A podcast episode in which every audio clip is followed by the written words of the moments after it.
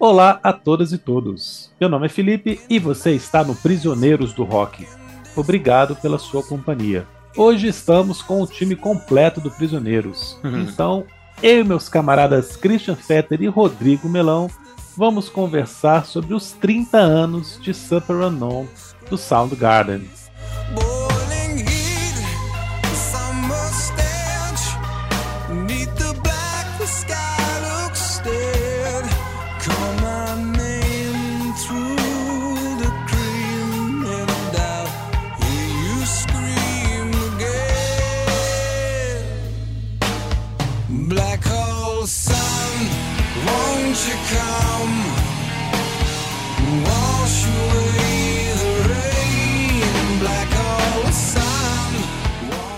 Won't Super Unknown foi lançado em 8 de março de 1994 e quando Soundgarden finalizou as gravações desse disco ali por setembro de 93, o mundo da música já via o domínio total da cena de Seattle no rock por cerca de dois anos.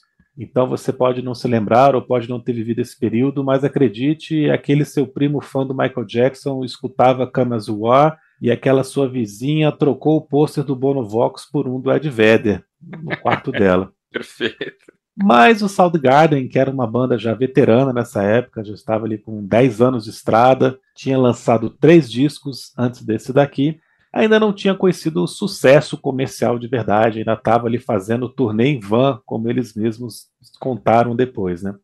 Estavam ali vendo o, principalmente o Nirvana e o Pearl Jam vendendo milhões e até o Alice in Chains também fazendo muito sucesso, né?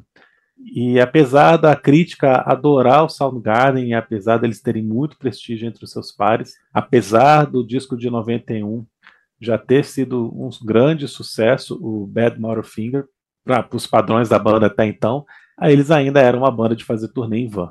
É, e aí eu acho que o Chris Cornell e seus amigos resolvem não querer alcançar sucesso comercial, mas querer se verem reconhecidos como uma grande banda. E eles fazem um disco à altura dessa pretensão. Queria começar o nosso papo perguntando para vocês dois o seguinte: Super Unknown é o disco mais complexo do grunge? Que, que excelente pergunta, né, cara? Bom dia, boa tarde, boa noite, meus amigos, Felipe, Christian, que me ouve bem, é, os ouvintes do, do Prisioneiros, que também espero que, que estejam nos ouvindo em plenitude. Se é o disco mais complexo, cara, é, é, é difícil até você. Não, não, não vamos entrar numa discussão aqui, né, do que, que é grunge, o que, que, que, que deixa de ser, o que, que não é, né? Assim, a de- definição do, do grunge é uma coisa já que nasce errada, né, cara? Porque você tem bandas totalmente é, punks na, na essência, assim, vai. Se, se você pegar o Nirvana e o Mudhoney, eles vêm de uma, de uma linhagem punk. Se você pega o, o Alice in Chains, eles nascem ali de, de, um- de uma coisa mais próxima do heavy metal tal. E o, o, o- próprio Soundgarden estava flertando nesses dois universos aí, né? O fato é que o, o, o- o Soundgarden foi a primeira banda lá da, daquela galera que já no final dos anos 90, dos anos 80, teve reconhecimento né, pelo, pelo trabalho que vinha fazendo. Eles já tinham, nessa época em que lançaram esse disco, eles já tinham é, é, duas indicações ao Oscar. O, o, Oscar, não, desculpa, o Grammy, né? Uma em 90 pelo Ultra Mega OK e outra em 92 pelo magnífico Bad Motor Finger. E quando eles lançam esse disco, já era uma coisa assim, o, o- o- a cena de Seattle era uma coisa estabelecida. Muito provavelmente, o Pearl Jam era a maior banda do mundo naquele momento. Ainda que eles renegassem a fama, eles eram a maior banda do mundo. A banda de arena, né? Aquela coisa gigantesca, coisa que o, o- o Nirvana se recusava a ser, né? De tão, tão errática que era, era o comportamento do, do Kurt Cobain. E o Soundgarden vem com um disco completamente na contramão de tudo que eles já tinham feito. Ah, vo- você sabe que é o Soundgarden porque tem os elementos ali do, do- do- dos integrantes, né? Do, do do, do, do Ben Shepard, prin- principalmente do, do, do Matt Cameron, que eu tenho certeza que a gente vai, vai falar dele aqui, é, e da voz do, do, do Chris Cornell. E todos esses elementos, eles, eles são muito identitários da banda. Quem ouve sabe, você, é, você consegue diferenciar o Soundgarden do Audioslave, por exemplo. É, mas esse disco, ele era diferente. Então, parar de enrolar e responder sua pergunta, Felipe? Sim, eu acho que ele é o disco mais complexo daquele período, daquela, daquela cena. Mais complexo e talvez mais completo também. É, mas isso a gente pode até discutir para frente aí. O fato é que é, é, é um disco que catapultou o, o, o Soundgarden para um lugar que eles já vinham almejando há algum tempo, né? E chegaram num sucesso aí. Não sei se no Brasil com, com a mesma intensidade que lá fora, né? Mas eles foram alçados aí a um, a um patamar, a outro patamar, né? Já diriam os flamenguistas aí, né, cara? E você, Christian, você, você concorda com essa pergunta aí ou, ou você discorda? Qual é que é? Não, a pergunta é ótima, né? Em primeiro lugar, finalmente estamos os três aqui reunidos, né? A gente estava passando por, Verdade, uma, verdade, por uma espécie de maldição, né? Desde que a- o convite para o Rodrigo entrar foi feito, ele não tinha conseguido reunir os três. A pergunta é dificílima, cara, porque ele é complexo do ponto de vista. A primeira coisa que me vem à cabeça quando fala de um disco complexo é que ele desafia o- a ortodoxia do 4x4, né? Então ele- eu diria que ele, ele é o time-out do, do, do grunge, né? O time-out de Seattle. Né, Time Out é aquele disco que o Dave Brubeck, pianista, gravou em 59, em que quase todas as músicas têm assinaturas de tempo pouco ortodoxas, né? E aqui você tem isso, né? Quer dizer, hoje o pessoal que escuta é, math rock, o pessoal que escuta Tool, né, com bastante frequência sabe que as músicas podem ser ter contagens difíceis, né? São músicas difíceis de você bater palma acompanhando.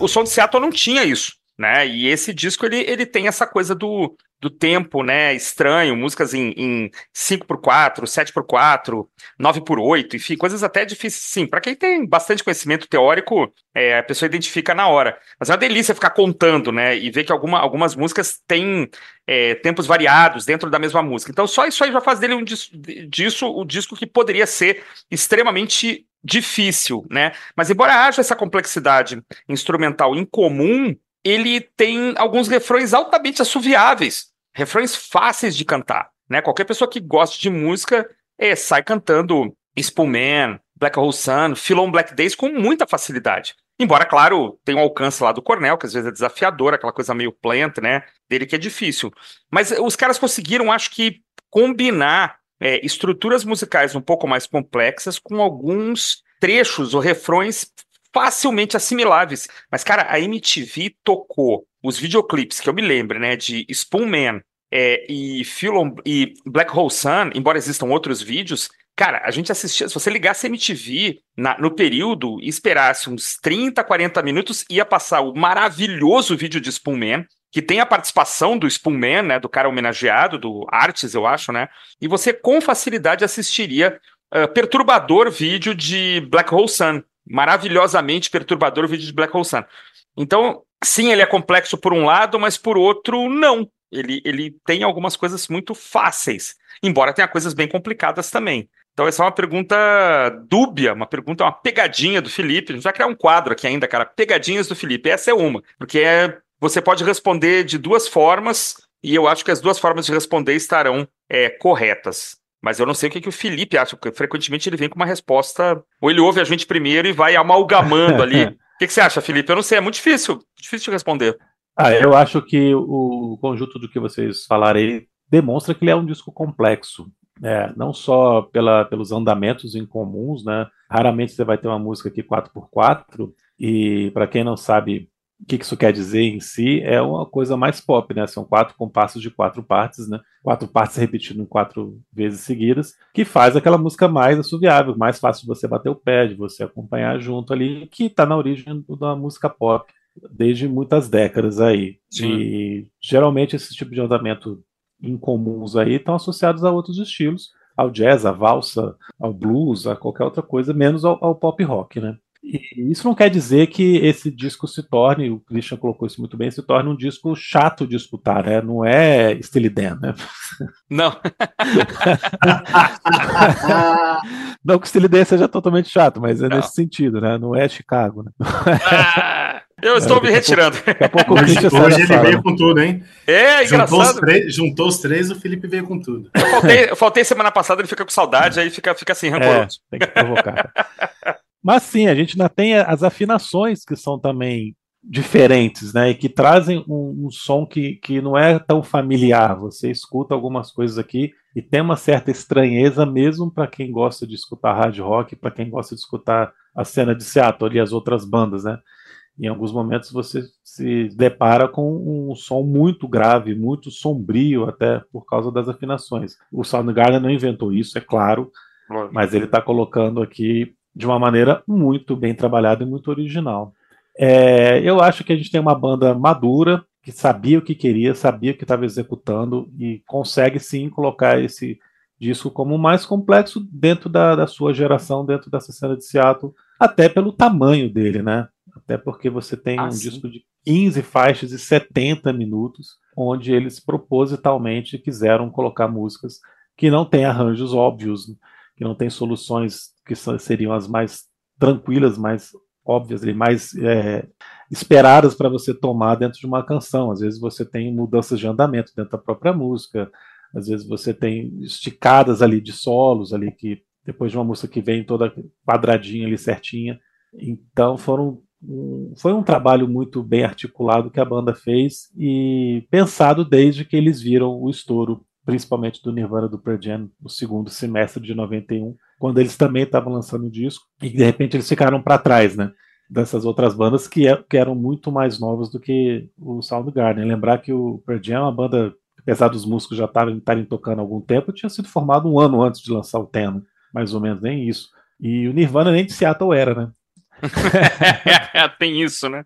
É Moro representante. É, do interior. Aberdeen, né? Aberdeen. É. É, é.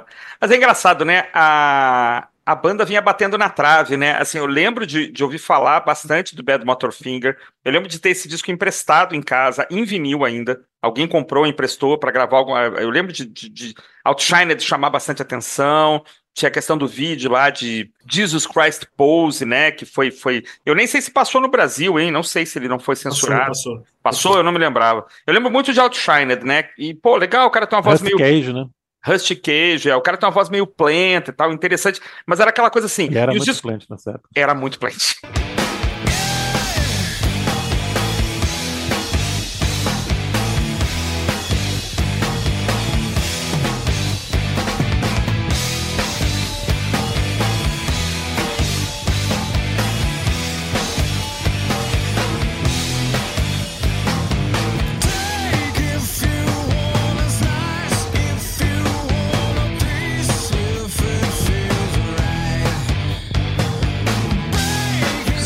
Anteriores, eu fui escutar depois, né, o Ultra Mega OK e o, cujo o nome do outro agora, Louder Than Love. Louder Than Love, né, e aí acho que tem problemas de sonoridade, né, a banda ainda não tinha encontrado é, o som, né, eu acho que ela encontra o som do Bad Motor Finger, e aqui estão os hits, né, a banda consegue produzir, é, É. apesar, vai, guitarras afinadas em ré, é, assinaturas de tempo pouco ortodoxas, mas os hits estão aqui, né, assim, a banda não vai fazer, reunir essa quantidade de, de música boa, aliás, algumas bandas de Seattle fizeram isso só uma vez também, né, de reunir muita música boa no mesmo disco. Algumas nunca conseguiram, né? Então, assim, é, é calhou, né? E uma coisa que sempre me espanta é que você tem todo mundo compondo, né? Isso é muito legal também, né? Tem músicas que são do, do Cameron, músicas que são do Tail. Geralmente o Tail é, assina junto, né? Ele não assina sozinho. Mas tem Kickstand, que é só, que é só dele, né? Incrível, né? Essa, essa diversidade quase bitonesca, né? De, de compositores, né? Isso é muito legal. E, e como tem assinatura, né? E como Uhum. cada canção você vê, assim, depois que Você você. percebe a diferença da composição, né, do compositor, né, cara? É, É, cada como um tem que seu isso- estilo ali. Parecido com Kiss, né? Na verdade. É, diz, diz que isso muda na banda quando, quando entra o, o Chris Shepard, né? Que ele substitui o, o Yamamoto, lá como é que é o nome dele? Yamamoto, né? E acho que é É, Hiro Yamamoto, Yamamoto, né? é, é por aí. É esse o nome, o nome dele. Ele substitui esse cara e, e ele já vem para a banda com, com, com ideias e, e indo na contramão das composições do, do Quintel, que, que era o principal compositor na, na- no começo da, da, da- do Soundgarden, né? O Chris Cornell ele vem adquirindo confiança com, com, com o tempo e Então. paralelo ao, ao Soundgarden, ele tem discos gravados já, ele tem um trabalho solo gravado, né? Para o Super Unknown, tem algumas, alguns ingredientes anteriores aí que compõem né, a, a, a estética de composição do disco. A primeira delas eu acho que, que a gente não deveria ignorar, que é o, o Temple of the Dog. Sim. Lá no, lá, no, lá no Temple of the Dog, ele, ele já ele percebe essa, essa veia, como explorar essa veia melancólica que ele apresenta nesse disco. Não que no Bad Motorfinger não tenha isso. Acho que tem até bastante. Mas lá é uma coisa muito mais, como, como você disse aí, é uma coisa muito mais pesada, né? Mais gritada e mais, mais nervosa. É. Aqui tem um, tem um abuso das melodias, que é uma coisa que o Temple of the Dog, banda que ele fez parte, né? é, Era um tributo ao Andrew Wood, lá do vocalista do, do Mother Love Bone, né? Que, que faleceu. Esse Andrew E Wood que ele, era, ele e que era colega de, de apartamento do, do Chris Cornell, né? Ah, Então, tem Isso, isso. É, então, mas esse cara, né, diz a história que esse é, Andrew Wood, ele era um, um aglutinador, assim, cara. Todo mundo gostava desse cara e todo mundo cercava esse cara, né? Todo mundo achava que o, o, o Mother Love Bone seria uma, uma grande banda, que iria acontecer e tal. Para os ouvintes mais jovens aí que não sabem, do, do Mother Love Bone surgiu o, o, o Pearl Jam, né? Basicamente, o, o Mother Love Bone se tornou o Pearl Jam quando o Andrew Wood morre. Ele tem uma overdose, né? E, e- e morre e anos depois eles contratam o, o Ed Vedder, que não era de Seattle, não era ali da região, tal. Ele chega e, e, e- e compõe a banda. O primeiro trabalho do Ed Vedder foi com o of the Dog, não foi com o Pearl Jam. E o Temple of the Dog era uma banda tributo formada por membros do, do Pearl Jam barra Mother Love Bone e do Soundgarden. Tem um único disco, é um disco sensacional, quem, quem tiver a curiosidade, a oportunidade de ouvir, mas tem dois grandes hits que martelaram os anos 90, né? Say Hello to Heaven e Hunger, Hunger Strike. Acho que Hunger Strike até Hum. mais, né, Rodrigo? Eu me lembro de ouvir muito Não, mais, né? Hunger Strike foi um. é, é, a música é tão boa, cara. Ela é tão boa, mas a gente vai falar disso mais pra frente, né? A, Black Hole Sun daqui sofre do mesmo mal, né, cara? Tocou Uhum. tanto, tanto, mas tanto que, que às vezes você se cansa da- do brilhantismo da música de tanto que você ouviu. E é o Ed Vedder cantando junto com o Chris Cornell, né? É. O Ed Vedder e o Chris Cornell. né? Imagina. Primeira vez que o Ed Vedder coloca a música no estúdio. Bah. É, É. Ele faz back em, ele faz back em outras faixas, mas em Hunger Strike eles dividem os vocais. Ele, né? É a primeira ele vez que ele faz, ele divide o vocal e, E é ele lindo, faz né, só cara? aquilo, né, cara? É, nossa, é maravilhosa, cara. Essa música é maravilhosa. Não é verdade. Enfim, eu, eu acho que o, que o Temple of the Dog ele tem uma importância aí no, no, no Super Unknown por explorar, né, por, por ajudar o, o Chris Cornell a explorar essas, essas nuances mais dramáticas na, na, na música dele.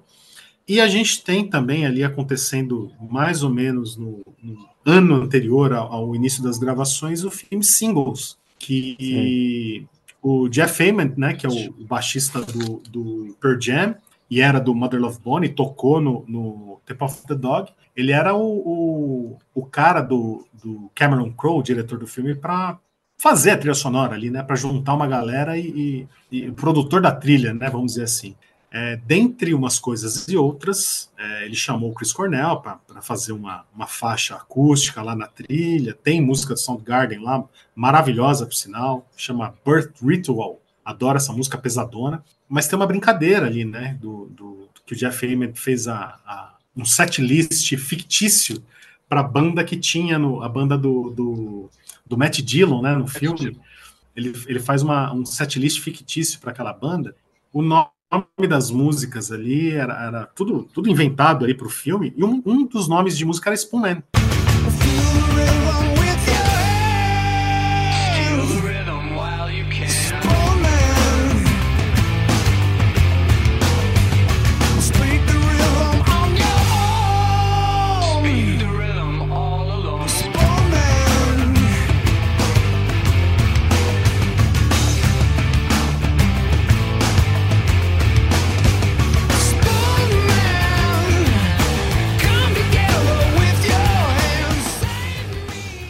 Você falou o primeiro nome Ar- dele? acho que é Artis.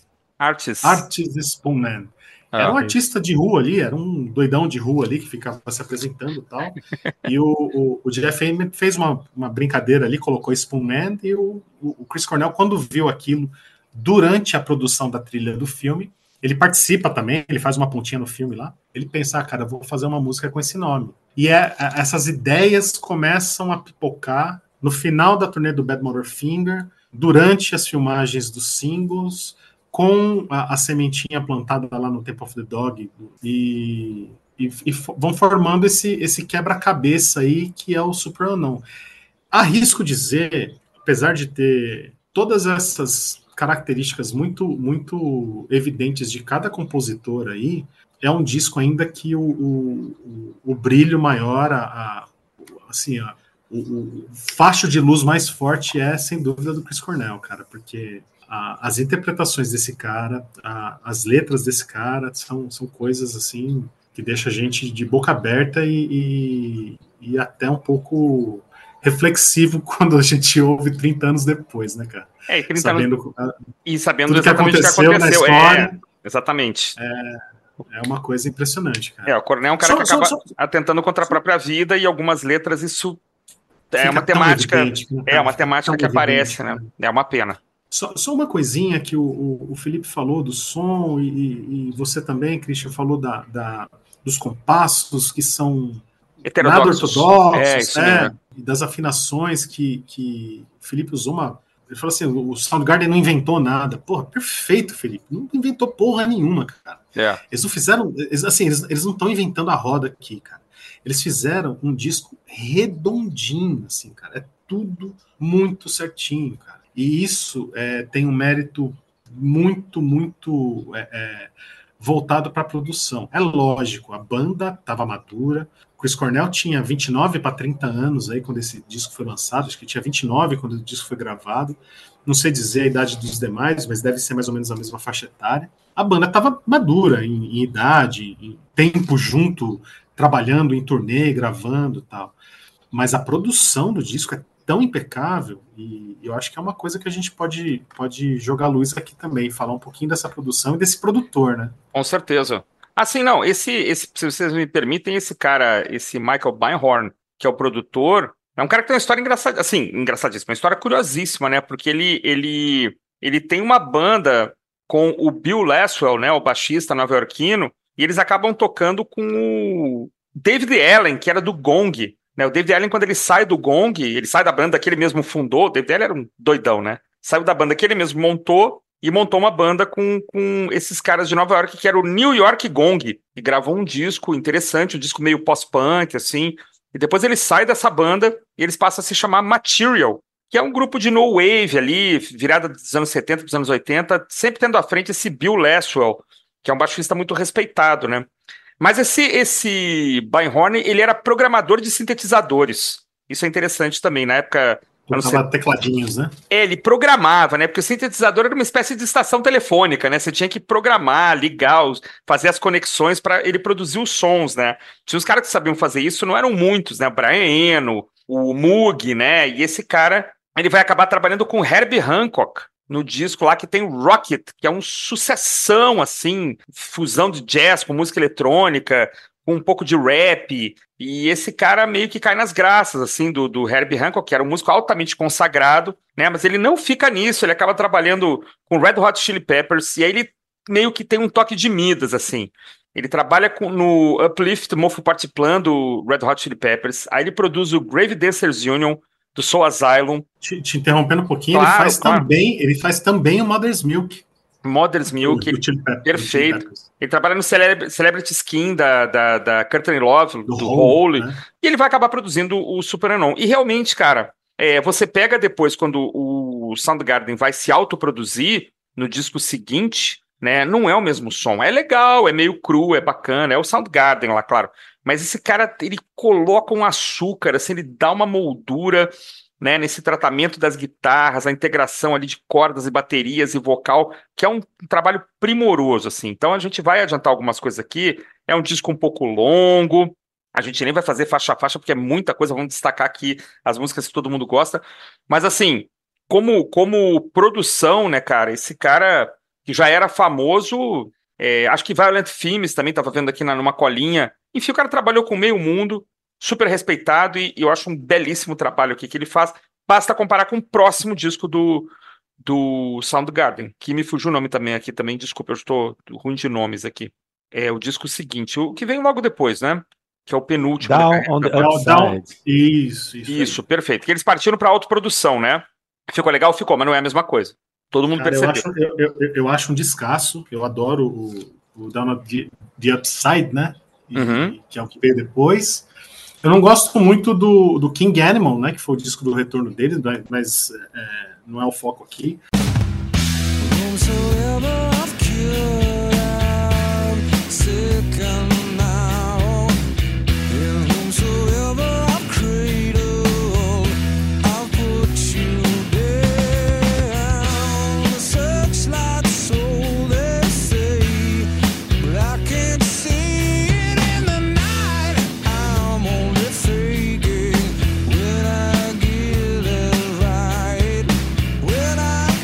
Eu acho que esse cara deu um verniz ali, né? O, o- Com o certeza. Christian.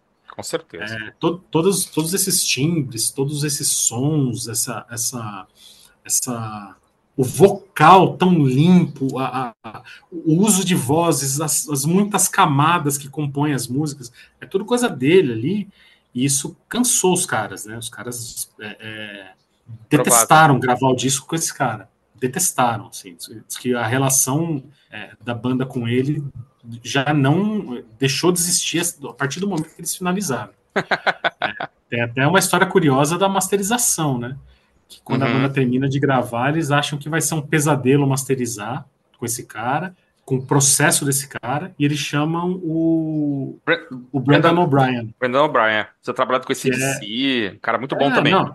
E é amigo do. do- fez fez o, o, o Versus do, do Pearl Jam, era Hum. amigão dos caras e tal. O, parece que até o Jeff Ayman que, que fala assim: não, chama o Brandon, ele faz aí rapidinho e tal. E realmente ele faz.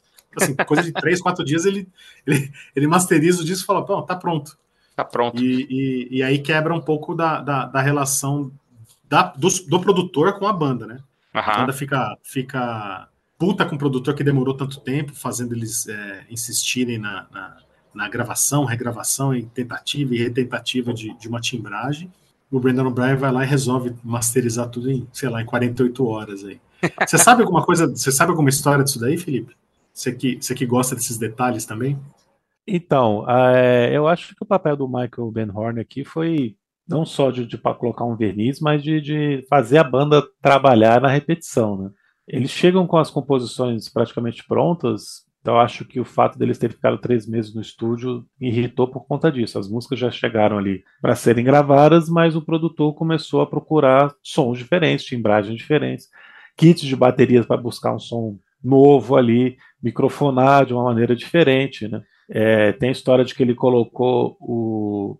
No, pro, pro riff de Limo Rack, ele colocou o, o Quinta Rio para tocar três dias seguidos. Olha, É, fica repetindo aquele timbre. Não, vamos fazer diferente, vamos fazer diferente, vamos microfonar aqui, vamos fazer isso aqui. Deixa eu mexer na mesa, né? Vamos trocar o amplificador. E o cara lá, repetindo o mesmo riff, até achando, agora ficou bom. Então isso foi enchendo o saco, né, cara? Mas com o tempo, apesar de, de no primeiro momento realmente eles terem ficado puto com o produtor, com o Michael, com o tempo eles acabam reconhecendo que o trabalho foi, foi muito bom, cara. Acho que principalmente depois do que eles viram que eles fizeram no disco seguinte, né? A diferença ali com os anos eles vão poder comparar e se arrepender até dessa, dessa briga e tal e valorizar mais o que ele fez, o Ben Horn fez no, no Superman. Eu só acho uma coisinha, que Felipe, desculpa, só, só um negócio assim, só destacar que um disco desse tamanho, se fosse o mesmo som o tempo todo, ninguém ia, por melhores que fossem as músicas, né, Isso. cara, ninguém ia suportar. Então essa busca de timbragens diferentes é importante, né? Importantíssima. É isso que eu ia falar. Eu acho que para um disco que tem tanta variação de estilo, né? Tanta, não tem uma música igual a outra, praticamente você não consegue achar uma música que seja igual a outra, você tinha que ter realmente um trabalho de um produtor ali, senão ia ficar uma coisa muito reta, né? Muito chapada e ia ficar cansativo demais, né? Isso é um outro ponto, né? Que é o tamanho do disco. A gente, chega lá pra falar disso. A gente costuma falar da capa, né? Eu acho essa capa muito bonita, uma foto muito legal, um efeito muito bacana, né? Eu não lembro quem é o de quem é essa capa, mas enfim, é uma foto da banda, só que absolutamente trabalhada, né? E distorcida e, né? Você tem várias formas de ver isso aqui. Parece o Cornel parece um pequeno diabinho, né? Sei lá, essa orelha pontuda aí. Distorcido, né? É, mas muito legal. Bom, tem, tem um integrante que nem aparece, né? Ali acho que imagino que atrás dele é o que é o Kim, né? Porque ele tem uma barba. E tem o outro aqui também, sei lá, parece umas entidades aí é, sobrenaturais, né? Eu, eu acho muito bacana. No CD a gente perde muito. Eu sempre tive esse disco em CD. No CD é bacana, mas assim, essa edição de 2014, que é sobre um fundo escuro, né? É todo escuro, né? Com... Parece que ele tá mais escuro do que a capa original, né? uma Tem um espécie de- arco, né, tem Um arco, um halo ali do mal, sei lá, parece um. É, ficou muito melhor, né? A edição que eu tenho é a edição original, que saiu em CD no Brasil, é bacana, mas tá meio esmaecida, né? Essa edição de 2014 é bonita demais. Não sei o que, que vocês É, acham. a, a, a- a imagem no, no, no vinil, né, maior, é evidente que é, que é, que é bonita demais, né, cara? Eu, Certamente. eu acho bonita essa capa, né?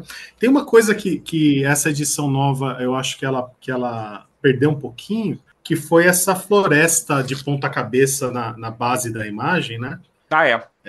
que, que na- no, no CD ou na capa antiga, ela era meio preto e branco, assim, bem sinistro, né? Isso. E, e essa, essa imagem de agora, de, das últimas edições, ela, ela acompanha a cor da distorção dos integrantes, né? É Meio isso aí. alaranjada, meio, meio, meio vermelha, assim.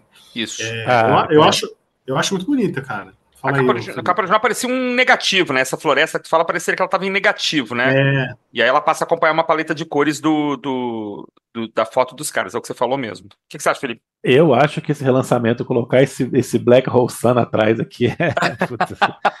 Tem dó. É, É, então, não, o cara, arco foi o arco, né, que eu falei, É, exatamente. é, o arco é o Black, Black Hole Sun, né, cara? É, Referência é. Black Hole Sun. Eu falei, ah, não, cara. Apelou, né? Apelou. apelação demais. Agora, vocês já viram a foto original? Não, É, em 2017, o fotógrafo postou no Instagram dele a foto original. Westerberg, Kevin Westerberg. Isso. Eles estão de pé, né? Isso, a foto é completa, né? Eles pegaram só o recorte aqui pra fazer a capa do disco, Cara, mas né? o- Só Sim, do sim, sim. peito pra cima. Muito legal, né, cara? Legal que ele Não. destruiu a foto, né? É, impressionante, né? destruiu a foto. Cara, é um filme de terror, cara. É um filme de terror prontinho pra ser lançado, né? Apesar de tudo, eu acho que, que, que combina com, com, Não, funciona demais, né? com a Uhum. capa. Com impressionante. esse- com- é, muito, muito legal, cara. Muito legal mesmo. Essa, essa foto eu espero que ela apareça nessas reedições, essa foto inteira, porque ela é muito boa, cara.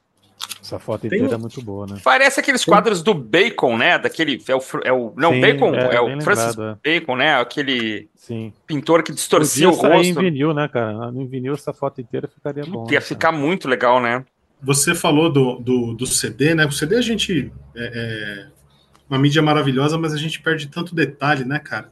O, o encartezinho que eu tenho, pelo menos do CD nacional, ele é tão, tão chinfrim, né? Que Chinfra, você, né? Você dobra ele em quatro partes, né? Podia ser tão complexo quanto a bateria do, do, do Matt Cameron, mas não é. Ele é 4, 4x4 aqui, né? É verdade. E cada, e cada letra tem, um, tem uma, uma ilustração no fundo, assim, Uhum. e que a gente perde no CD. Sem falar que eu, cego, não consigo ler nenhuma letra aqui. De tão miudinha, nenhuma, cara. Eu É. precisei pegar uma, do auxílio de uma lupa ali para conseguir ler é, é, minimamente uma letra. Um- um- mas uma das coisas sensacionais que tem aqui é a ilustração no fundo de Head Down. Tem um feto de Uhum. cabeça para baixo, assim, né? Como, como essas, esses pequenos detalhes devem fazer diferença num trabalho gráfico é, maior, né? Maior, né? Vinil, Com certeza. caso, né? Não sei, eu não sei se essas edições têm algum livreto, alguma coisa do tipo, né, cara? Mas eu imagino que tenham aqui ilustrações e, e essas fotos mesmo que o, que o Felipe falou aí do, do fotógrafo que já me fugiu o nome, Westerberg. pô, devem compor aí um, um- um trabalho maravilhoso aí de trabalho gráfico maravilhoso, né? cara? Pô, agora que eu vi o Black Hole Sun e não mais um arco, é, não, não quero mais ter essa edição.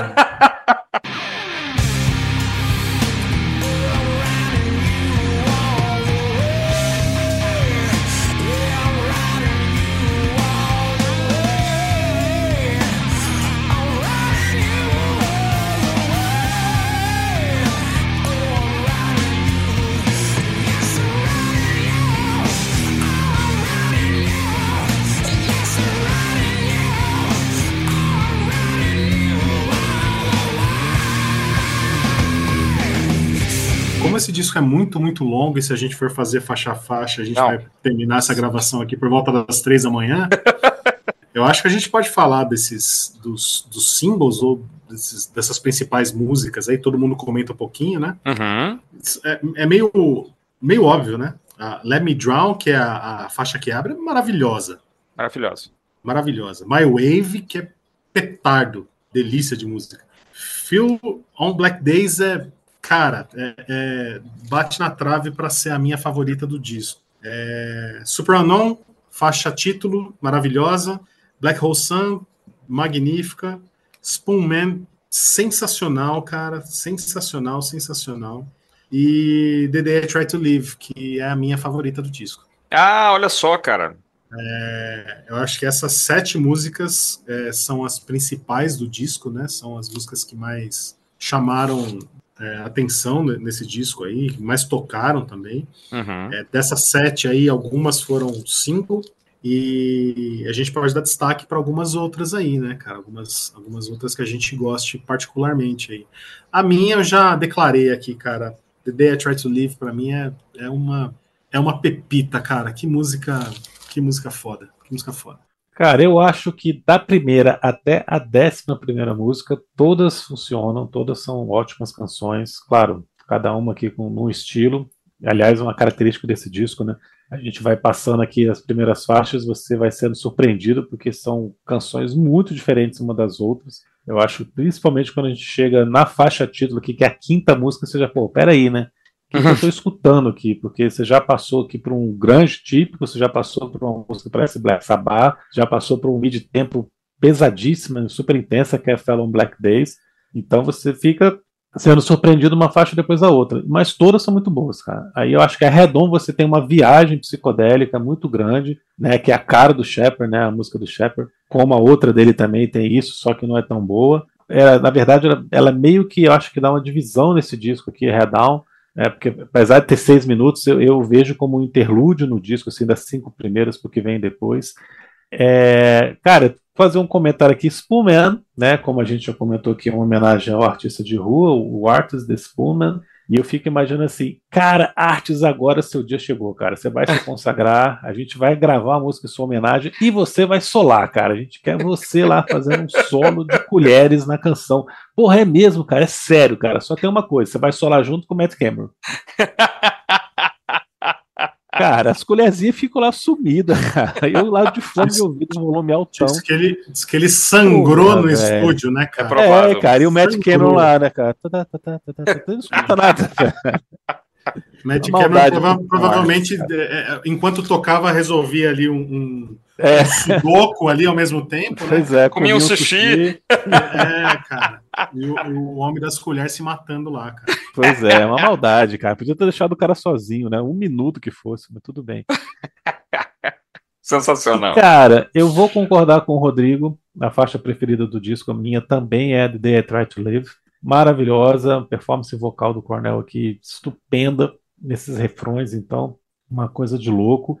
Mas, cara, eu acho assim, a gente tem três grandes hits nesse mid-tempo, assim, nessas canções mais pop, bem agradáveis de escutar. Fellow on Black Days, Black Hole Sun e The I Try to Live. As Uhum. três que a gente não são músicas parecidas, elas não são iguais em, si- em si, mas elas estão na mesma atmosfera, estão no mesmo clima ali. Dá pra gente colocar as três na mesma prateleira. Eu acho Black Hole Sun, cara, a pior dessas três, de longe. Eu acho uma música que não só me cansou desses 30 anos, mas eu lembro de escutar o clima da MTV assim, e falou, cara, eles se esforçaram muito para essa música estar aqui fazendo sucesso, cara. Não tem nada a ver com a banda, não tem nada a ver com o resto do disco. Eu acho uma música muito pensada, muito certinha para estourar. Você vê que é a voz do Cornel que ele tá mais contido, cara, é mais sem graça do disco, é Black Hole Sun. Cara, o arranjo em si também não tem nada que vai te surpreender em momento nenhum, ao contrário do que acontece com outras faixas. Eu acho que ela é comercial demais, cara. Não que ela seja ruim, mas é falar que, ó, com Black Hole Sun é maravilhosa. Não, cara. Pra mim, é, é Smoke Water do, do Soundgarden, cara. Elogiam, mas quando É. não, parecem, não prestam mais atenção que ela não é boa. A gente pode dizer que Black Hole é um clássico, né? Isso se é, se é Smoke, Smoke on the Water do, do Eu acho que sim. Soundgarden, É. então é. um clássico, né? Todo clássico é, é, é envolto de, de histórias, né? De lendas, Diz a lenda que o Chris Cornell fez essa música em uma viagem de carro de meia hora ali, de um lugar para outro, que ele ouviu uma Veio notícia. inteira na cabeça, né? Vem inteira. É, assim, ele conta o que que ele quer, né? Mas o que mais me chamou a atenção, eu li uma, uma matéria, eu até deixei anotado aqui, é, chama é, Oral Story Soundgarden Super Unknown, que ele- ele- eles, eles pegaram fragmentos de conversas de, de amigos da banda e de integrantes da banda, falando sobre, sobre o disco, sobre o processo de composição, de gravação e, e de sucesso, enfim, é, uma- é um link longo, assim, mas é muito, muito legal, cara. E é muito legal o comentário do, do Quintail, cara. É muito legal, porque ele fala assim, cara, essa música pra mim, ela tem nada a ver comigo, cara. aquele, aquele, aquela guitarra que mais parece um piano, cara. Pô, eu não toco desse jeito, cara. Tem nada a ver comigo isso daí. O próprio é, Chris Cornell, ele, ele fica frustrado com, com o produtor que faz ele ouvir Frank Sinatra, cara, pra ele cantar melhor a música, Que entendeu? isso, cara, que Pois fantástico. é, pois Então, é, é, é- E aí, assim, tem uma série né, de, de, de coisinhas que você, quando, quando você conhece os outros trabalhos da banda, quando você lê essas histórias, como elas fazem sentido, né, cara? É lógico, Chris Cornell provavelmente fez essa música aí com uma. Com... A letra é meio nonsense, mas é, é, ela tem uma atmosfera, como a Fallon Black Daisy The Day I Try to Live, ela tem uma atmosfera absolutamente melancólica, né, Felipe? É, apesar de ser uma letra surrealista, talvez, não sei se a gente pode, com, com um fragmento ou outro ali que, que tem essa, essa indicação direta da, da melancolia dele, eu tenho certeza que, ele- que a história que ele conta de que ele fez essa música em, em 10 minutos é verdade. A questão é o, o, o que ela provocou para a banda e, e, e para o próprio produtor, né? Nesse, nesse mesmo artigo que eu li, o cara fala que quando ele está no estúdio e a banda já chega com aquela música ensaiada e mostra para ele a música, ele fala, cara, eu tive ali um, um- a certeza de que eu estava diante de uma, de, um, de uma música que ia, que ia catapultar esses caras. Aquela música ia ser, ia ser a música. Diz que o Jeff Ament, quando, quando ouve essa música, ele fala a mesma coisa. Ele falou, puta, cara, agora vocês vão chegar no mesmo nível do Pearl Jam. Pode ficar tranquilo que agora vai. E diz que o, o, o ex-baixista da banda, ele passa pelo estúdio que eles estão gravando Olha e faz o mesmo comentário. Fala, porra, cara, agora vai, hein, que agora, agora vocês acertaram. Então, a música, eu acho, Felipe, que ela é grandiosa, sim. Ela tem atributos ali de, de grandiosidade. Mas aí, essa é a melhor música do álbum, já é uma. Já são outros 500, né? Ela pode ser reconhecida como o grande clássico do, do Soundgarden. Eu, não, eu não, não sofro com isso, não. Assim como o Smoke on the Water é reconhecida como um grande clássico sim, do, sim. do Deep Purple, né? É, Não, mas- não é questão de, de dizer que não é, de negar a grandiosidade, o sucesso. É dizer que é uma coisa pensada para fazer sucesso. E eu acho que não combina, como você mesmo acabou de falar da história do pessoal de- comentando a música, não combina com, com a banda, não combina com o resto do disco. É uma música é, cerebral para fazer sucesso. Cara, mas assim. E eu acho que e eu acho que as outras duas músicas que são parecidas com ela que a gente citou aqui, Fallen Ah. Black Days, The Day I Try to Live, é, maiores. o mesmo papel e são melhores.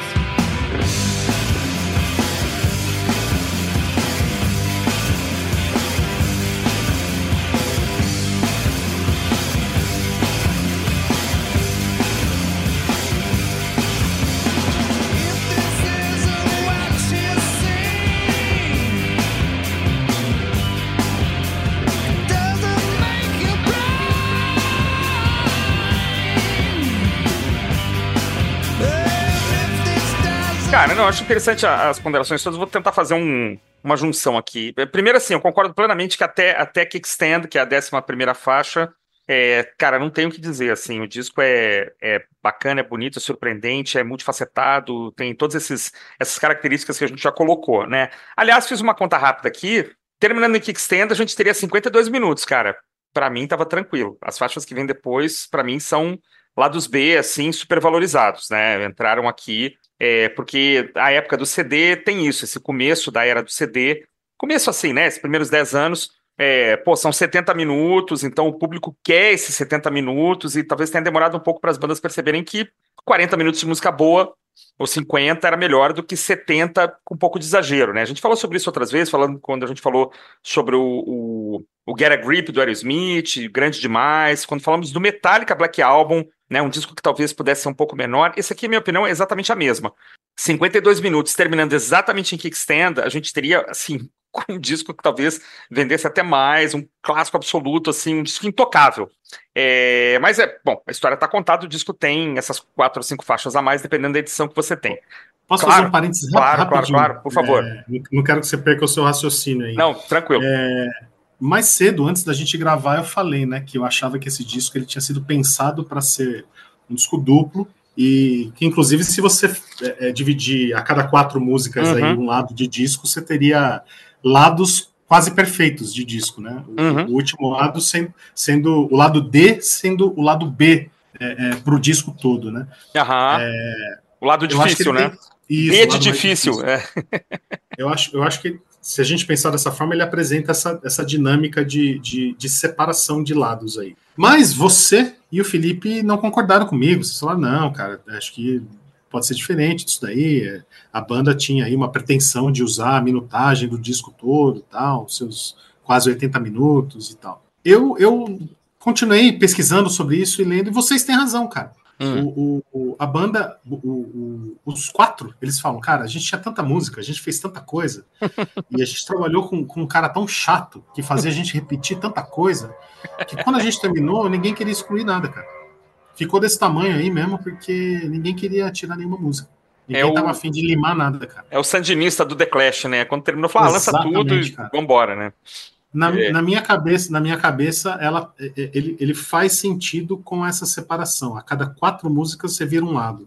Uhum. E você tem um disco duplo maravilhoso. Mas é, vocês tinham razão. É, é, ele, ele, ele, ele é grande porque ele é grande mesmo, porque os caras fizeram coisa Eles demais. lá. podiam, podiam fazer um disco grande e fizeram, né? Tinha espaço para isso. Isso. Mas eu queria falar sobre, sobre Black Hole Sun rapidinho, porque eu acho que eu tenho uma outra visão. Eu, eu não tenho a menor dúvida, o que o Felipe falou, tecnicamente tá corretíssimo. É uma faixa mais tranquila, o vocal tá, tá cuidadosamente bem colocado. Dizem, li em algum lugar, ela teria até uma coisa meio, meio Beatles, assim, fase psicodélica. Não sei, talvez um tributo, talvez uma, né, uma, uma, uma influência distante ali. Mas eu acho que ela tá dentro do contexto, por quê? Porque ele é um disco multifacetado. Então, o que você falou, tem uma faixa é, meio punk, uma faixa meio pré-stoner, tem uma faixa. My Wave, pra mim, cara, quando entra aquele. Tanana, tan, eu lembro imediatamente do ACDC, cara. Eu Imediatamente. lembrei de Kinks, cara. É, também. a gente- Só que como ela entra em, em- ela é em 5x4, né? Aí você fala, não, não pode ser ACDC, cara. ACDC nunca tocaria uma faixa nem com passo ternário, que dirá em 5x4, né? Mas esse Acaba com Angus Young se falar em 5 não, por ele 4. nunca, ele não sabe nem o que é isso, né, cara? O cara é um guitarrista de blues 4x4 clássico. Mas eu acho que dentro da, da- do multifacetado do disco, e sim, tem uma faixa meio pop. Tem. E tá dentro do contexto maluco do disco, eu acho. Então eu só acho que ela. E veja que engraçado, ela tá enterrada lá no meio, né? Ela não foi colocada numa posição de hit single, né? Assim, a faixa de abertura, ou a segunda, ou o nome do disco, né? Se chamar Black Hole Sun, né? Que seria também um, um puta de um golpe, assim, né? Na verdade. Como deram ela- em 2014. Exatamente. Não, e é o terceiro single, né? E é o terceiro single. Vamos É, ela vem, ela vem depois. Então, assim, se eles pensaram nisso, se foi uma coisa assim, eu, eu nunca acredito na, no, na- na- no- nesse, nesse cuidado, não, eu tenho que fazer um hit, né? Assim, É. isso, isso existe, né? A gente sabe. Lembro, lembro de uma entrevista do Elton John falando que ele compunha a Nikita em 10 minutos, é, pra fazer sucesso mesmo, pra tocar na rádio e tal. Mas não sei se esses caras aqui têm isso, né? Pô, Nikita até eu faço em 10 minutos. Mas não acho que houve essa coisa assim, não vamos parar aqui, né? Eu acredito numa história de um coronel é, que ca- acabou de ouvir um disco do Paul McCartney, acabou de ouvir alguma coisa. Não, quero ver um troço bem calmo, um Chicago, alguma coisa pra, né, pra sair ali do, do daquele embolo todo ali de guitarras afinadas em, em ré e tal. E vi na cabeça dele uma musiquinha um pouco mais palatável e a banda falar, pô, legal, tá no, põe no meio, esse disco é tão maluco que ela vai entrar no meio aí e, e- e tudo bem. Então não, não acho que ela seja totalmente descontextualizada. Só uma outra visão. Não sei se o Felipe quer acrescentar alguma coisa antes de eu falar das minhas preferidas aqui. Eu acho que ela, ela tem razão de ser, talvez. num disco doido. Não, não, Né? a gente vai ficar aqui a noite inteira discutindo só essa. Vamos, vamos em frente. É isso. Eu acho Achei, que ela mara- achei maravilhoso você fazer um comparativo aí de Black Hole Sun com Chicago, mas toca o barco aí. É, Não, eu digo assim, às vezes o cara tá ouvindo uma coisa mais calma naquela semana, quem nunca, né? Ouvindo BD, sei lá, e apareceu um negócio assim. Mas enfim, só. piorando, só tá piorando. tá piorando, é. O cara ouvindo Carpenters e apareceu Black Hole Começou Sun. com, começou com Nikita, passou por, É. Chicago. Eu tenho esse lado, eu tenho esse lado, acostume-se.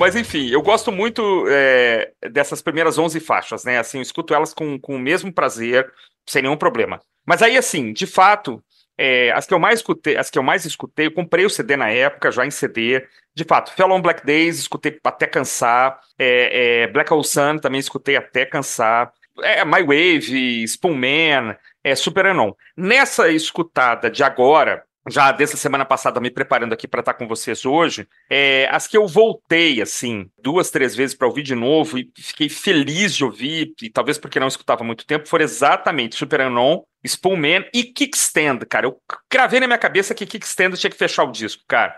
Um minuto e pouquinho, quinteio, punk rock na cara, simples, né? Então, das, das que não apareceram mais, eu vou, eu vou destacar Kickstand.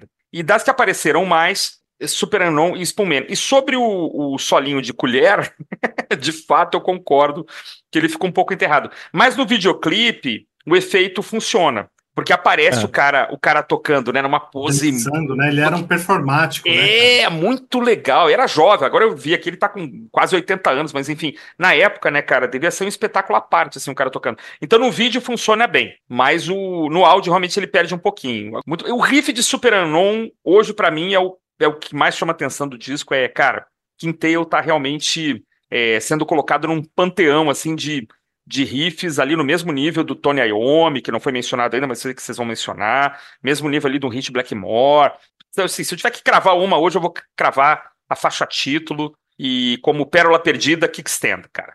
É a minha. Kick- Kickstand foi a primeira música que eles gravaram pro disco. Olha só, que legal. Diz que essa música, que essa música tava pronta e o, o Chris Cornell fez pro Jeff Ament, do, do Pearl Jam, que eles são grandes amigos. Sim. E, e quando A letra, né? A letra, as letras são todas do Cornel, né? São quase todas, né? Eles, eles têm, ele tem uma, uma outra coisa ali que Tem ele, razão. que ele, que ele divide com, com os caras. Uhum. Mas diz que essa música ele fez é, é, pro Jeff Ament na época que o, que o Andrew Wood morreu. Como o Felipe falou, o Wood era parceiro de, de quarto, né, do, do Chris Cornell e tocava com, com o Jeff Ament. Sim. Eles ficaram muito abalados e eles curaram a, a, a saudade do amigo dando rolê de bicicleta. Ah, que legal. Então, então essa música fala disso, dessa, desse, desses rolezinhos de bicicleta que eles faziam e encerravam a, a, a noite tomando alguma coisa, bebendo um, um querosene em algum lugar. É, eu, eu acho, eu acho legal também essa música, cara. Eu acho que ela tem uma, uma a cara do Soundgarden.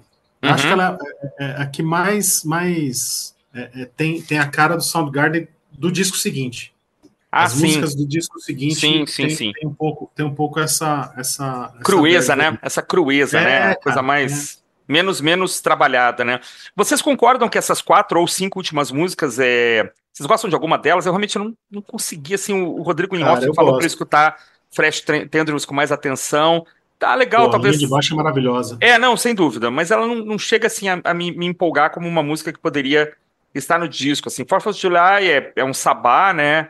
Ralph tem uma coisa Total. meio, meio oriental, né? E Like Suicide é, essa- longa essa- demais, não sei. Essa essa Ralph é do é do Shepard, né? Isso, do, é. do baixista. Isso mesmo. É, ele- tá, no, tá no mesmo e- clima de Redown, só que eu acho que ela não, não é funciona. cara. Apesar de ter É, dois é- minutos. Ele falou, chatinha. ele declarou, o Felipe, o próprio Shepard declarou que essa música é muito ruim. E que ele, ele, con- ele concorda com os fãs que falam que essa música é uma merda, porque essa música é muito ruim, meu. Não, desnecessária. dois minutos aqui que pa- parece que tem quatro. Né? É É, verdade. eu, gosto, É. eu gosto de Like Suicide, cara.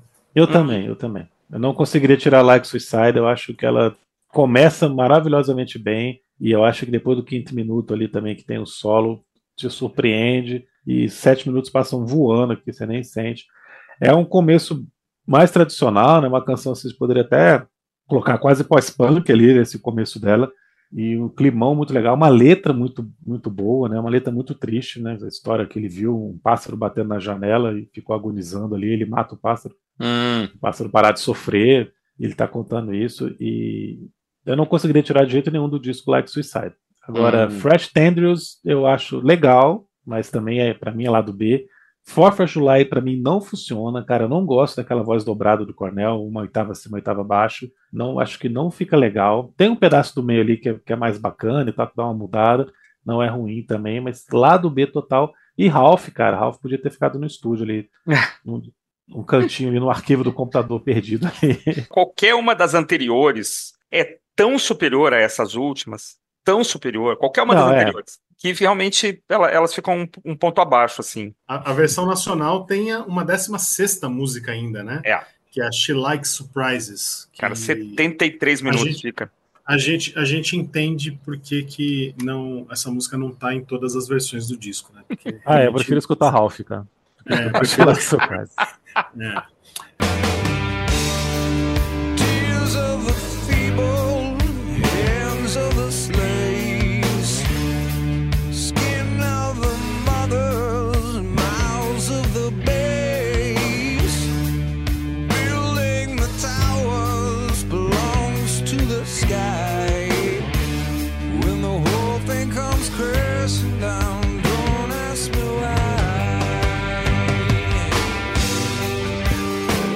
Só um- mais uma coisinha de Spoolman, cara. O, o artista, ele ficou chateado com a banda.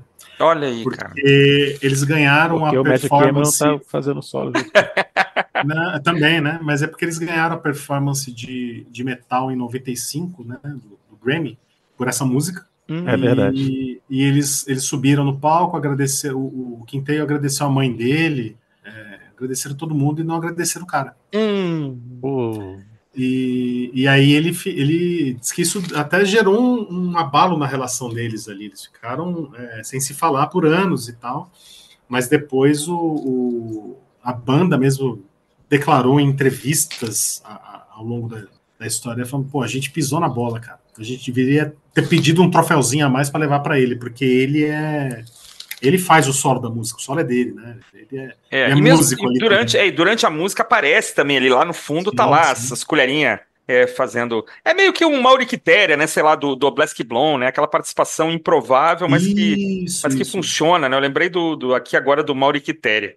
Queria saber a opinião de vocês sobre as duas faixas que eu acho que mais lembram Black Sabbath no disco, que é Mailman e Limo Rack. Eu acho que principalmente Mailman tem o- esse drop D aqui também, Uhum. essa afinação. Eu acho que essa tá em drop D. se Eu acho que sim, cara. Besteira. É drop, é drop C, cara. É isso aí. A, a guitarra tá afinada Drop em. C. Quer dizer, mais baixo que o Ré ainda, cara. É mais. Putz, grilo, é doom metal, cara. Os caras estão falando aqui no. no- É. Cara, mas, o- o- o- mas Christian, é isso. Ah, A afinação, a afinação é, é do metal. Acho que você, você, sem querer, você chegou na, na, É. na- na definição perfeita. Porque a, a Mailman é do metal, cara. to- total. O riff arrastado, né? Aquela. Cara, é o Felipe comentou mais cedo, né? Que é total Master of Reality do Black Sabbath, né? É, que influenciou o Stoner, que influenciou o Doom, né? Depois. né? É, eu, eu ainda acho a, a Lemur Rack bem Black Sabbath também, mas já com, com uns temperinhos de, de psicodelia ali, né? Ah, é, ela é melhor, né? Como arranjo, É, ela é lá- melhor. Lá do, do, do É, Saba Saba, né? né? É, Aham. Enfim, mais cedo até. é, é, eu acho que ali eles já têm um, um pouquinho de tempero mais, né, cara? Mas as duas são maravilhosas.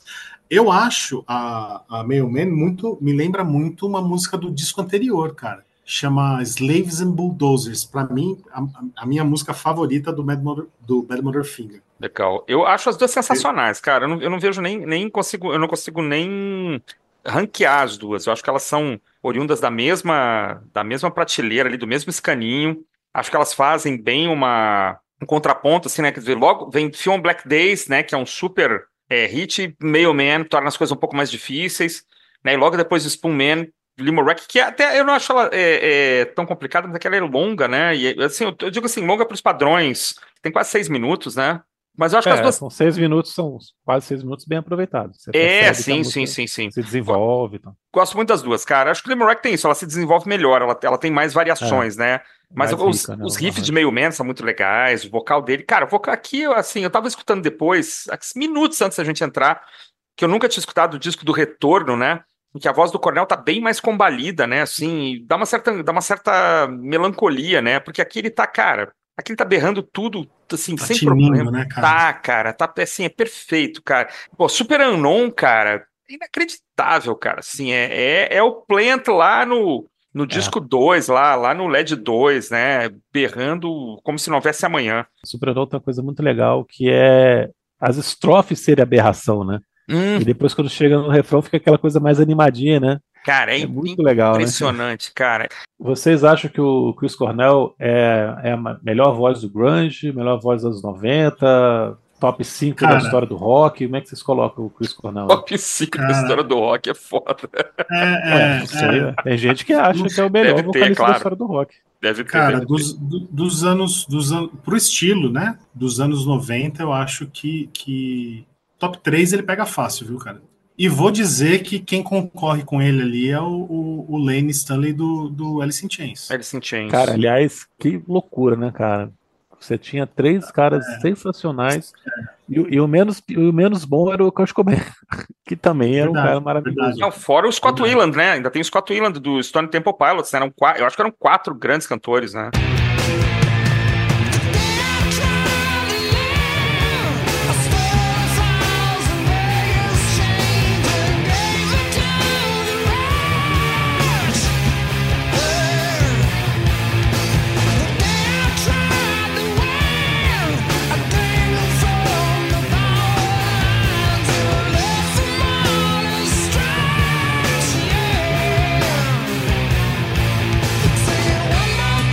Tá, mas vocês não responderam o Chris Cornell, cara. Eu acho que ele é o maior, é o maior vocalista do grunge, é o Chris Cornell, cara. É, esse timbre de voz me agrada muito, gosto muito desse timbre Janis Joplin, Plant, Gary Lee, Brian Johnson, tudo misturado, né? Sempre gostei desse drive com agudo, é uma coisa que eu jamais consegui fazer direito, e o Felipe sabe que eu gosto de cantar, consigo fazer algumas coisinhas, mas isso aí, cara, eu acho que você tem que ter um, você tem que ter vindo de outro planeta, e o Cornell, pra mim, é um cara de outro planeta. Acima de tudo, ele era, ele era um cantor, sim- simples um, um Harris vocalista, ele era um cantor. Ele sabia usar a voz dele, né? Uhum. Tanto que ele, ele sai, ele, ele termina o Soundgarden e ele vai pro, pro, pro Audioslave. É, tem um período solo ali em que ele grava discos pop. Uhum. Uma das músicas, uma das músicas dele, inclusive, vira vira trilha do de um dos 007 aí do, do Aham, tá lá no livro. é, então, Tá lá, é. Eu citei que isso é- no livro. Isso, que é, que é ótima música, inclusive. E aí, quando ele volta pro rock, ele, ele, ele dá uma outra. é, é, ele personaliza o som do Rage Against the Machine com a voz dele, cara. Porque se você tirar o vocal do, do Chris Cornell do Audioslave, é Rage Against the Machine, aquela coisa groviada, que cabe Sim. um rap ali em cima. E aí ele E- retorna. Desculpa, Felipe, ele retorna com, com o, o, o Soundgarden ainda grava algumas coisas solo dentre esses trabalhos solos que ele, que ele grava, pô, ele, ele- tem umas versões que ele faz aí de Billie Jean, cara, do, do, do Michael Jackson, que é uma coisa sensacional, cara. Sensacional. Que, é, ele faz uma versão acústica em que ele, ele torna a música extremamente melancólica, assim, cara. Eu acho que ele sabia o, o- usar a voz dele, cara. Ele é um- por isso que eu acho que sim, cara. Ele é um, um grande cantor daquele, daquela cena. É. ele divide ali com, com, com o Lenny, cara, que dependia muito do, do, do Jerry Cantrell para brilhar, né? Uhum. Sempre dividiam vozes e tal. Ele não, Ah. cara. Ele Uhum. segurava o rojão sozinho ali.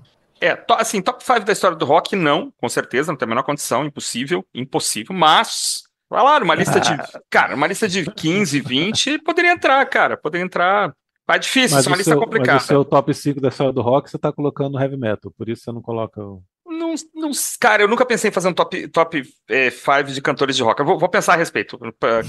Próximo programa Não, eu, eu, acho eu- acho que impossível é muito forte, mas não, não que precisa estar, lógico, a lista é uma coisa pessoal, mas. só Ah, mas no top 15, cara, no top parece que 15, o cara- 20. Não, é que assim, é que tem caras com mais, sei lá, com mais história, mais antigos, não sei, mais importantes. Não sei, muito difícil, cara. Você, você conversaria por décadas, né? Não sei. Comecei a pensar em critérios aqui. Mas um cantor maravilhoso, cara. Um cantor invejável. Um cara que. Veja, eu falei que eu vi o disco é, de 2014, né? O 15, que a voz dele tá um pouco mais combalida, mas, cara, ele combalido é É melhor que cantor. qualquer É, Korean pop, aí são assim, milhões de anos-luz à frente de qualquer. O, o, Sound, o Soundgarden É. tocou aqui em São Paulo, no Lollapalooza, que acho que foi em 2014, 13 ou 14, não tenho certeza. Ó, E transmitiram pela Eu não fui nesse show, transmitiram Hum. pela TV e tal. Tem muita gente que criticou, achou o show morno e tal. Cara, eu achei impressionante o que esse cara faz no palco, cara. Assim, é. Ele, ele leva a voz dele lá em cima. Isso que ele faz em, em Super Unknown, que o Uhum. Felipe falou que a- as estrofes o cara tá berrando Ah. lá em cima. incrível. É, cara, ele faz isso durante o show, cara. Eu mandei pra vocês aí em off a Slaves and Bulldozers. Legal. Cara, o que ele faz no refrão dessa música é uma coisa impressionante, cara. Não, quando a gente projeta para o cara fazer 150 shows num ano, sei lá, cantando noite após noite, noite após noite, cara, cara chegar aqui no Brasil, fim de turnê, muitas vezes é fim de turnê, né? Já um pouco arrebentado, é um troço que, cara, as pessoas têm que respeitar, cara. É que sim, a gente não coloca, muita a gente coloca, mas muita gente não coloca em perspectiva, né? Vai subir no palco e ficar duas horas e meia berrando, né, cara, cantando desse jeito e, e depois você critica, né? Depois fala, ah, ele não está tão bom, eu faço melhor.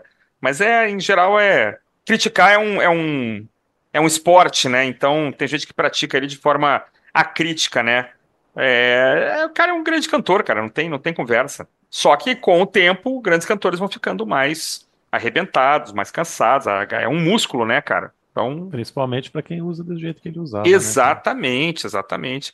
É claro que ele tem uma queria só- predisposição, né? Assim, Felipe, às vezes a pessoa tem uma predisposição para cantar agudo, uma predisposição para ter um drive, né? É A lá, a lá Ronnie James Dio, mas assim, é, vai gastando, né, cara? Vai gastando, não tem jeito.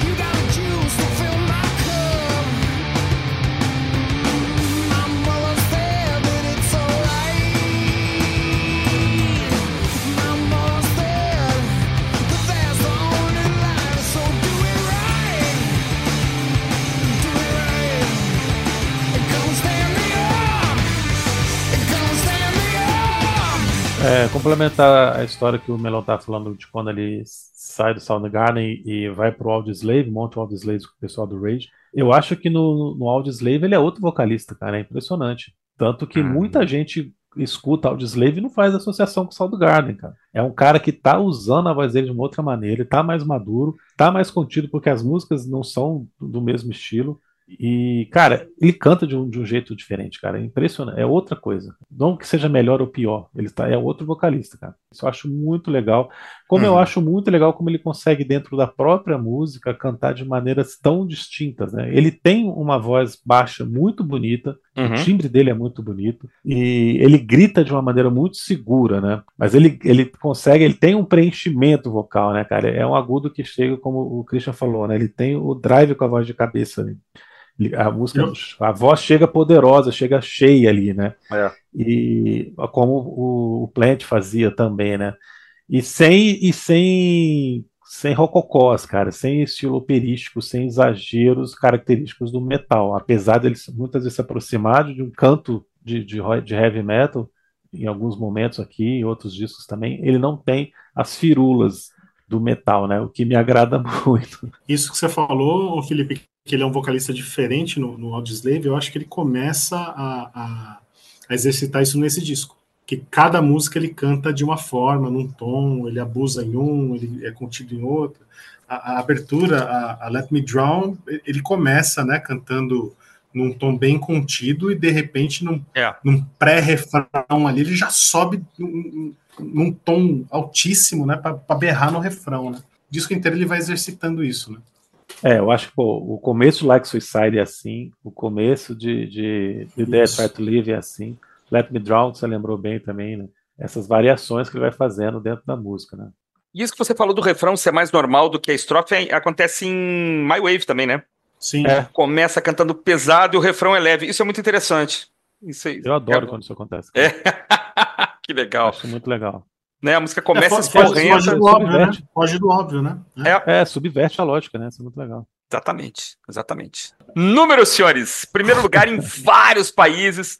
Superou primeiro lugar na Austrália, no Canadá, primeiro lugar na Nova Zelândia, primeiro lugar na Billboard 200, quarto lugar na Inglaterra, top 10 em vários países da Europa. E vendagens, cara. Na época, não sei, mas nos Estados Unidos, 6 milhões de cópias. É, seis vezes platina, não sei quando é que isso foi certificado, mas deve ter vendido pra caramba na época, né?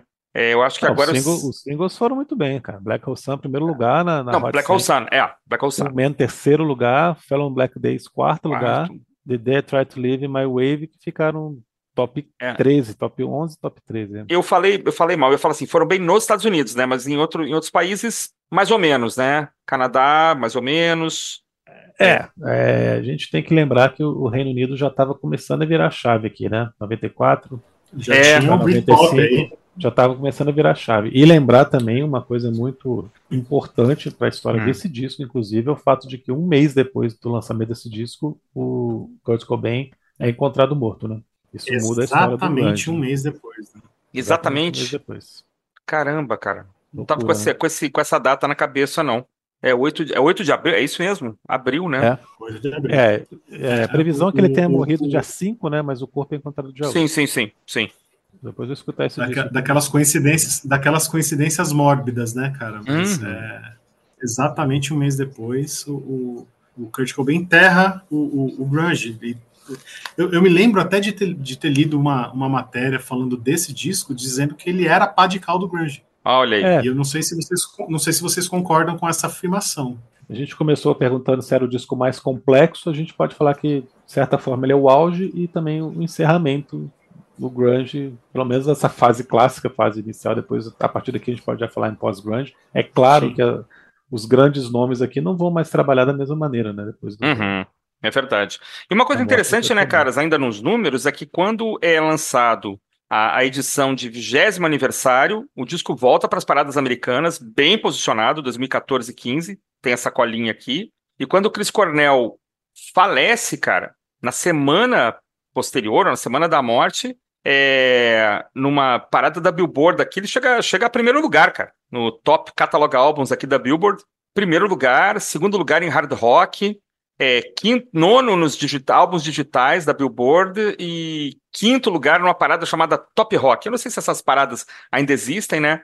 Mas nos Estados Unidos, tanto na reedição quanto no falecimento do Coronel três anos depois, 2017, o disco volta para as paradas. Quer dizer, eu não sei o que aconteceu com os outros álbuns, claro, mas o Super, Supernon acaba ficando como o grande, grande álbum da, da carreira da banda, né?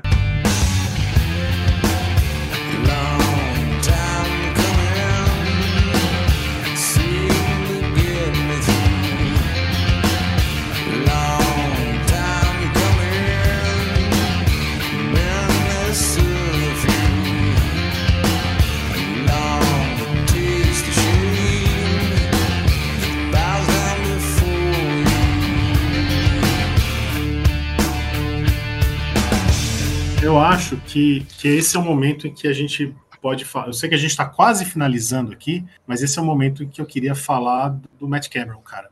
Quando, quando o, o Soundgarden aparece para a gente, e, e eu lembro que quando esse disco chegou na, na minha mão, ou na nossa mão, na minha galera, que, que também ouve aqui o podcast, né? é, a gente ouviu o, o, o Bad Finger e falava assim: ah, cara, esse baterista é meio cansado, né, cara? Ele é meio.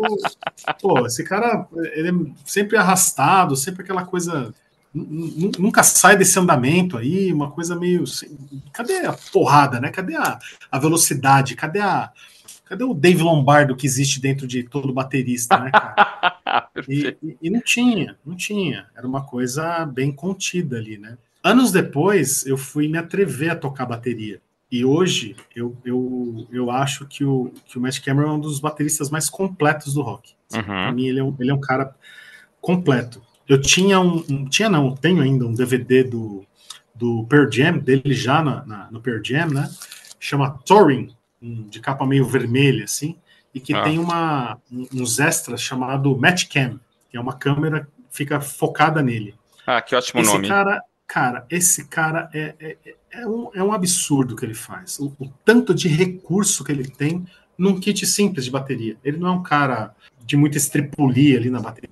Você não vai ver ele jogar baqueta pro alto e fazer caras e bocas. Ele, ele é super discreto ali, mas ele é cheio de recursos. Ele é Eu ia falar um- isso. Eu ia falar isso. um poço de recursos. E É. esse disco, eu acho que ele gasta todos e ainda inventa mais uns 35, mais ou menos, cara. Porque o- a complexidade desse disco, cara, eu desafio qualquer baterista, qualquer um, é, que nunca tenha, que não conheça o trabalho dessa banda, a, a tentar, assim, é, acompanhar com, com o pé as marcações de qualquer uma das. Escolhe qualquer É. uma música de, Nossa. de 1 a 16. qualquer uma. O cara não consegue, cara. Na verdade. É muito complexo. Você Muito encontra complexo. vários, para quem gosta de pesqui... gosta de bateria, né? Eu também gosto muito. Tentei aprender, mas não, não, não. Minha coluna não permitiu. É, mas tem muito tutorial no, no YouTube, esses tutoriais de bateria, os caras explicando como produzir esses sons, né? Cara, é o que você falou, é muito recurso, é muito desenho, é muita virada de mão, a mão vai para cá, a outra vai para lá e volta aqui, volta ali. Cara, os caras explicando devagarinho ali, você vê que realmente é, tem muito recurso. É aquela coisa, às vezes tocar lento não quer dizer que é fácil, né? Isso para quem para quem gosta de música e Exatamente. quer aprender alguma coisa, é assim, você pode estar tocando lento e está sendo extremamente complexo. E aqui eu faço uma ressalva, é, Felipe, que para mim é, é, é, os momentos em que o, o Soundgarden evoca o, o Black Sabbath é, é o Matt Cameron o, o ponto de, de diferenciação. Aham. Porque o Bill Uhum. Ward, ele é um puta de um baterista foda pra caralho, mas ele é aquele ursinho da Duracell, né? Aquele cara que desce a marreta sempre no mesmo no mesmo compasso, né? Já que a gente não fez o faixa-faixa, mas falamos mais de quatro horas aqui sobre esse disco, é, qual, que é a melhor- qual, qual- qual que, qual que é a, a- O Felipe já falou, eu já falei, e, e que The Day I Try to Live é a melhor música do disco, e a gente já chegou à conclusão que, que Ralph é a pior música do disco, certo? Dos, das músicas não single, não famosas, qual que é a melhor? Para você, você já disse que é Kickstand, né? Kickstand, O- cara. Eu, é, pra mim, a melhor, a melhor é Super Anon hoje, e Kickstand Tá. é a melhor não óbvia. A não óbvia para você, Felipe. Tirando os cinco singles, Uhum. Isso. cara, eu fico entre. Não, Lima Rack. Lima Rack. Pô, também, cara, a gente, a gente combinou hoje, hein, cara. Eu ia ficar Também. entre. Como o Christian já falou Super Unknown, vou falar uma diferente Lima Rack. A gente não combinou. hein? Casamos, o que aconteceu com o Christian agora, né? É, Nessa audição foi a que mais cresceu pra mim, cara. Né, que a- os, os singles eu lembrava muito bem e tal, fazia muito tempo que eu não escutava o disco. A Unknown também lembrava e tal, mas das que eu lembrava menos foi a que mais cresceu, que eu fiquei assim, repetindo, voltando, me, me surpreendendo. Aquilo que eu falei lá, esses seis minutos são muito bem aproveitados, cara. É, eu acho que tá- aqui eu mais. é, é, eu, fico, eu fico com as duas também, tá? Que você, que você também escolheu, Felipe. A, a, a The Day I Try to Live, pra mim, é a melhor música do disco, cara. E a não óbvia, a Limorack também, cara.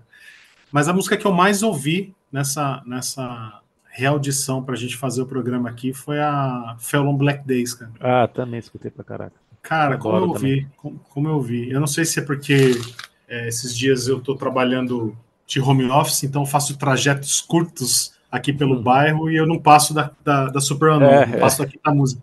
Então eu, eu fiquei Acontece, muito na, acontece. naquela Black Days. É, mas que musicão, cara, que musicão. É isso aí, meus amigos, minhas amigas. Estivemos aqui, eu, Melão, Felipe e Christian discutindo aí os 30 anos do Super Anon, esse petardo do, do Soundgarden aí, que colocou a banda no outro patamar, como diriam os meus amigos flamenguistas. Cara, eu acho que foi um programa produtivo porque a gente falou bastante desse disco e é um disco fundamental para entender tudo o que aconteceu no- nos anos 90 e na cena grunge. É isso, espero que vocês tenham gostado desse programa. Semana que vem a gente volta com outro assunto tão importante quanto o Soundgarden, porque os prisioneiros não param. Um abraço, até semana que vem. É isso aí, abraço a todos aí, obrigado Melão, obrigado Felipe. Semana que vem tem mais mesmo, né, Felipe? Estaremos de volta.